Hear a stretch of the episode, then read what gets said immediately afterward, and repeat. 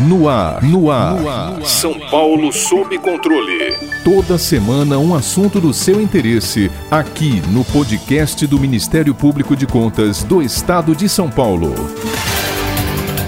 É consenso nas comunidades médico-científicas que a vacina é a única solução até o momento no controle de uma epidemia do porte da Covid-19. Aliás, quando o assunto é vacina, o Programa Nacional de Imunização é referência mundial de cobertura imunológica, o qual chegou a vacinar 10 milhões de crianças em um único dia contra a poliomielite no início dessa década. Entretanto, o ritmo da vacinação contra a Covid-19 tem sido outro no país. A marca de 10 milhões de brasileiros imunizados foi atingida cerca de de 50 dias após o início da campanha em 17 de janeiro de 2021. O embaraço em negociações com indústrias farmacêuticas, o atraso na compra de doses, o movimento anti-vacina e o planejamento precário para as aplicações são apontados como motores do atual atraso no processo de imunização. E para completar, enquanto os números de casos e mortes pela doença permanecem elevados, contamos com a falta de doses de vacinas em alguns lugares do país. Para tratarmos desse assunto com a excelência e expertise necessárias, convidamos o médico sanitarista, professor da Fundação Getúlio Vargas e da Universidade de São Paulo, Dr. Gonzalo Vecina Neto, fundador e ex-presidente da Agência Nacional de Vigilância Sanitária, Anvisa.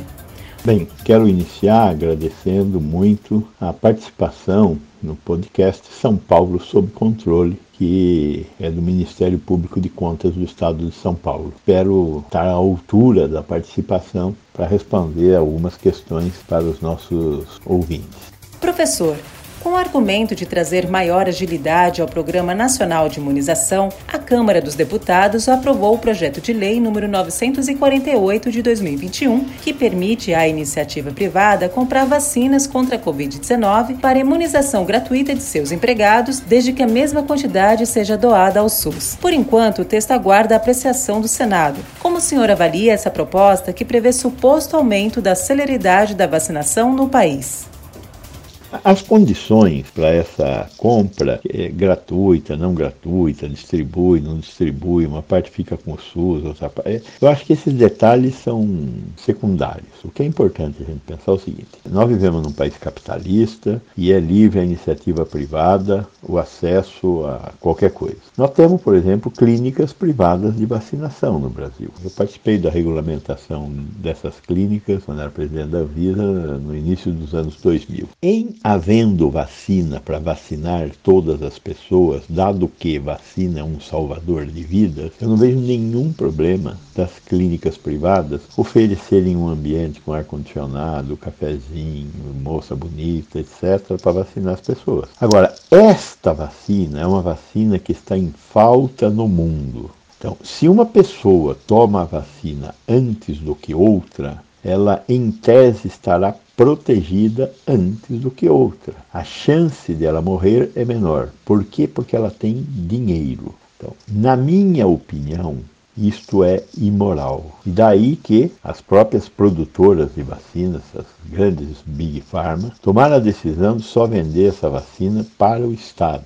Não vendem para iniciativa privada. Então, onde é que há a possibilidade de conseguir comprar essa vacina? Numa indústria secundária, como é o caso da Bharat Biotech na Índia. Esta indústria está se propondo a vender para o setor privado mas ela produz uma vacina que até o momento não passou pelas provas de reconhecimento de que ela é uma vacina boa produzida em condições adequadas. A inspeção de fábrica reprovou a fábrica e ela não terminou de fazer os estudos clínicos e fazer três ainda. Então, é imoral a venda de vacina decidida a partir do critério eu tenho dinheiro para comprar vacina, na minha opinião. Recentemente, o Ministério da Saúde afirmou que mudanças feitas por estados e municípios nos grupos prioritários de vacinação atrapalham a estratégia de imunização no país. Professor, qual a sua expectativa em relação ao atual Plano Nacional de Vacinação? Estaremos todos vacinados contra a Covid-19 ainda em 2021? Com relação à questão da ordem de prioridade de vacinação, eu acho que o Ministério da Saúde seguiu uma receita semelhante aos dos países do hemisfério norte. Primeiro profissionais de saúde, depois velhos por grupo etário, é, depois portadores de comorbidade e aí grupos específicos da população. É um critério, devem ter discutido lá.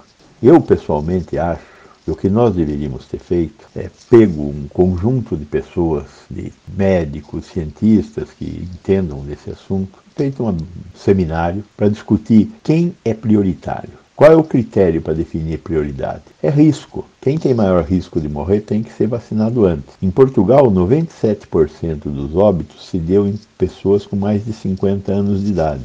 Agora, aqui no Brasil, quem está morrendo mais? Quem está morrendo mais são os pobres. Morrem 4, 5 vezes mais do que as pessoas que têm mais dinheiro. Por que, que os pobres morrem mais? Porque eles têm que sair na rua todos os dias para arrumar comida. É motorista de ônibus, é, é, gente que sai na rua que morre mais. Gente que pode ficar em casa morre menos. Então, talvez nós devêssemos ter usado um outro critério de vacinação. Por exemplo, quem tem Bolsa Família recebe a vacina antes. Eu não estou dizendo que eu estou certo. O que eu estou dizendo é o seguinte: que nós deveríamos ter tentado construir um consenso de uma forma mais inteligente fazia um seminário, discutia os critérios, publicava esses critérios numa consulta pública e finalmente fazia, é assim.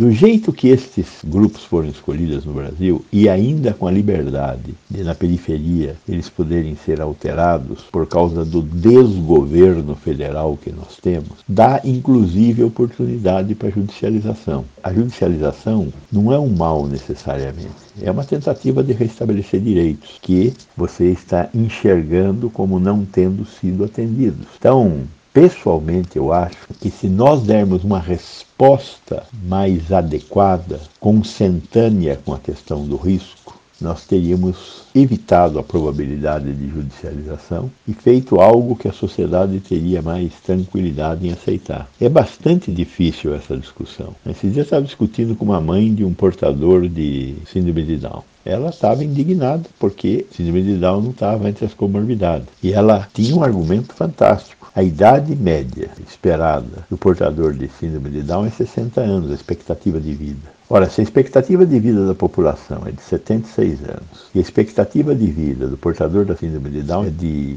60 anos, temos aqui um critério de risco importante para considerar para colocá-los na lista prioritária. Agora, isso tudo tinha que ser realmente discutido com a sociedade. Nós tínhamos uma comissão com essas características que foi extinta por aquele decreto famoso do Bolsonaro que extinguiu todas as comissões não criadas por lei. Então, isso existia no PNI. Esta foi uma das coisas que este governo, esse desgoverno conseguiu criar. Então, essa é a minha opinião sobre esse Plano Nacional de Imunização executado localmente. É uma balbúrdia que está dando oportunidade de não ter conseguido vacinar a segunda dose em um milhão e meio de pessoas, ter ocorrido enganos, porque também nós não estamos gastando com comunicação, nós não estamos gastando com capacitação dos vacinadores. É isso. Quando nós vamos terminar de vacinar a população brasileira? Pelo andar da carruagem, número de vacinas disponíveis a partir do Butantan, 100 milhões de doses que deve terminar a distribuição em agosto. Da Fiocruz, 210 milhões de doses que deve terminar a distribuição em fevereiro. 40 milhões da COVAX Facility da OMS no segundo semestre. 100 milhões da Pfizer, entregou um milhão agora e vai entregar os 99 milhões até o final do ano. 38 milhões da Janssen até o final do ano. Pelo andar da carruagem, se tudo isso for entregue, nós terminamos de vacinar em novembro deste ano. Se quebrar alguém, é só em janeiro, fevereiro de 2022.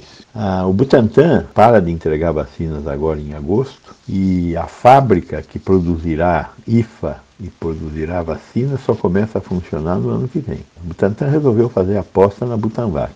A Butanvac está sendo produzida na fábrica da gripe, que já funciona hoje, mas ela está fazendo os testes clínicos. Os testes clínicos vão até o final do ano. Então nós vamos ter Butanvac, se ela for aprovada, a partir de dezembro, janeiro do ano que vem. Nós temos capacidade de vacinar. O que nós não temos é vacina. Nós, com um pé nas costas, temos condição de vacinar 70 milhões de pessoas por mês. Mas no máximo que nós conseguimos até agora foi ter 30 milhões de doses em um mês. E é isso que vai ser daqui até o final do ano. Né? Uma batidinha de 25, 30 milhões de vacinas mês. O que vai nos levar a, a começar a ter uma queda mais importante do número de casos por volta de agosto, setembro, se não houver nenhuma interrupção. Se a Fiocruz continuar entregando e o Butantan cumprir as entregas que ele disse que vai fazer até agosto.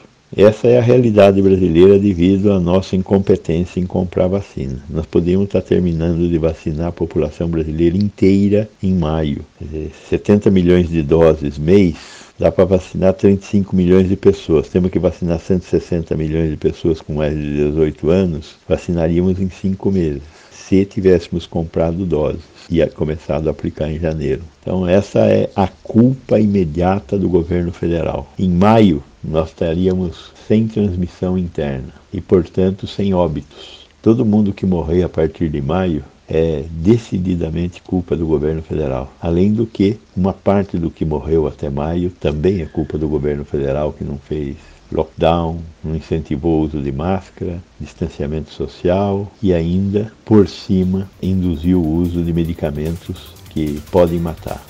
Surgiram alguns relatos na internet sobre pessoas que teriam contraído a doença mesmo após tomarem as duas doses da vacina. Professor, se tais infecções realmente aconteceram, como então agem os imunizantes em nosso organismo? As vacinas disponíveis contra a Covid-19 são realmente eficazes, inclusive quanto às variantes do vírus?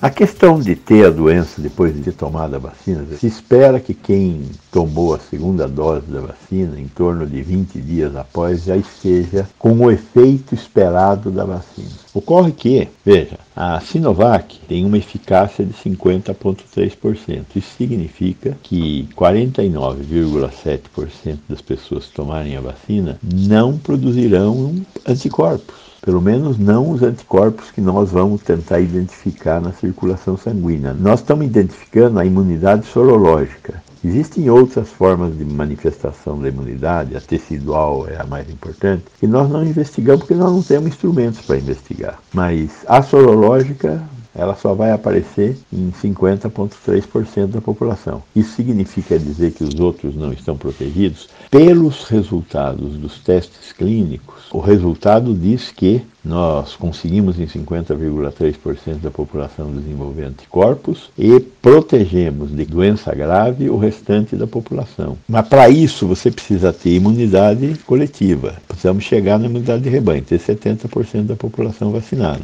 Então, quem foi vacinado pode ter a doença, pode ter a doença, porque pode fazer parte dos que a vacina não tinha eficácia. A vacina da AstraZeneca, 70% eficaz. A vacina da Pfizer é 95% eficaz. Isso quer dizer que uma é melhor do que a outra? Isso quer dizer que ela tem eficácia diferente. Se você não cobrir 100% da sua população alvo, o vírus continua circulando e pode ocorrer mutações e pode te pegar uma mutação. Então, na verdade, a gente tem que entender que ou todos se vacinam ou não tem saída. O fato de você ter vacinado e ter tido a doença, portanto, é um fato natural dentro da eficácia prometida pelas vacinas que estão sendo distribuídas. A vacina é um ato coletivo e não um ato individual. Acho que nesse sentido, aproveito para fazer um comentário aqui sobre o, o que o Joe Biden fez nos Estados Unidos, que é propor o licenciamento compulsório de patentes de vacinas. Nós não voltaremos a ter uma normalidade econômica se o mundo inteiro não se vacinar. E sem acesso à vacina, o mundo não vai se vacinar. Então, o que o Biden fez não foi um ato humanitário, foi um ato estratégico para o Estado americano que precisa comerciar com o mundo inteiro.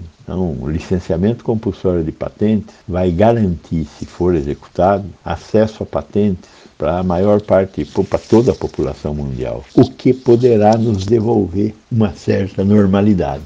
É isso. Para ficar por dentro de outras notícias do Ministério Público de Contas de São Paulo, siga-nos nas redes sociais ou acesse o site www.mpc.sp.gov.br.